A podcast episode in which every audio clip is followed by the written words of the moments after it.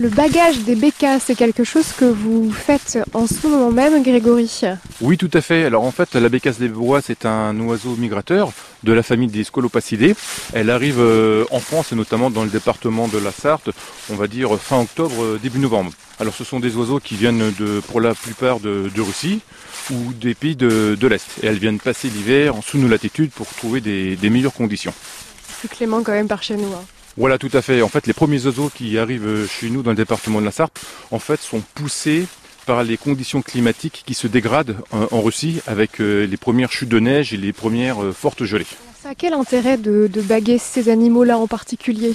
L'intérêt du bagage, il est, il est multiple. À savoir, c'est de mettre euh, en évidence la fidélité des oiseaux à un même site d'hivernage, de comprendre également les couloirs et les cycles migratoires de l'espèce, de déterminer l'âge, de déterminer aussi bah, le taux de reproduction, si l'année de reproduction était bonne, parce que si on a plus d'adultes que de jeunes au cours de nos sessions de bagages, eh bien là on peut mettre en évidence que bah, finalement la reproduction n'a pas été n'a pas été très bonne. C'est en quelque sorte de, protéger l'espèce.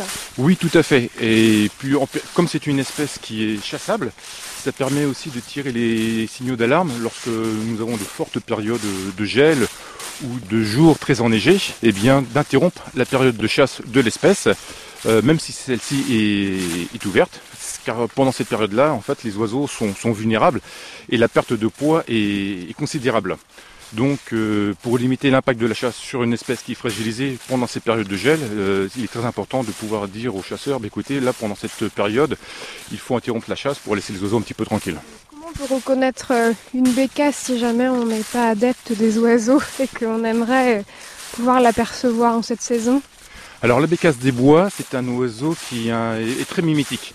Elle a un plumage qui rappelle un peu le feuillage des, feuilles mortes qui sont tombées au sol. C'est un oiseau qui est très très discret, que l'on peut avoir la chance d'observer notamment au crépuscule, à la tombée de la nuit. L'oiseau donc là va sortir de la forêt, sortir dans les prairies et s'alimenter. Alors c'est un oiseau qui mange principalement des myriapodes et des, et des vers de terre. Donc c'est un oiseau qui a un long bec, et qui va fouiller le, sol meuble justement à la recherche des vers de terre et, des lombriques. Alors c'est un très très bel oiseau qui a un vol très rapide, peut survoler aussi son territoire en émettant euh, un cri qui s'appelle la croule. Merci beaucoup. de rien, avec plaisir.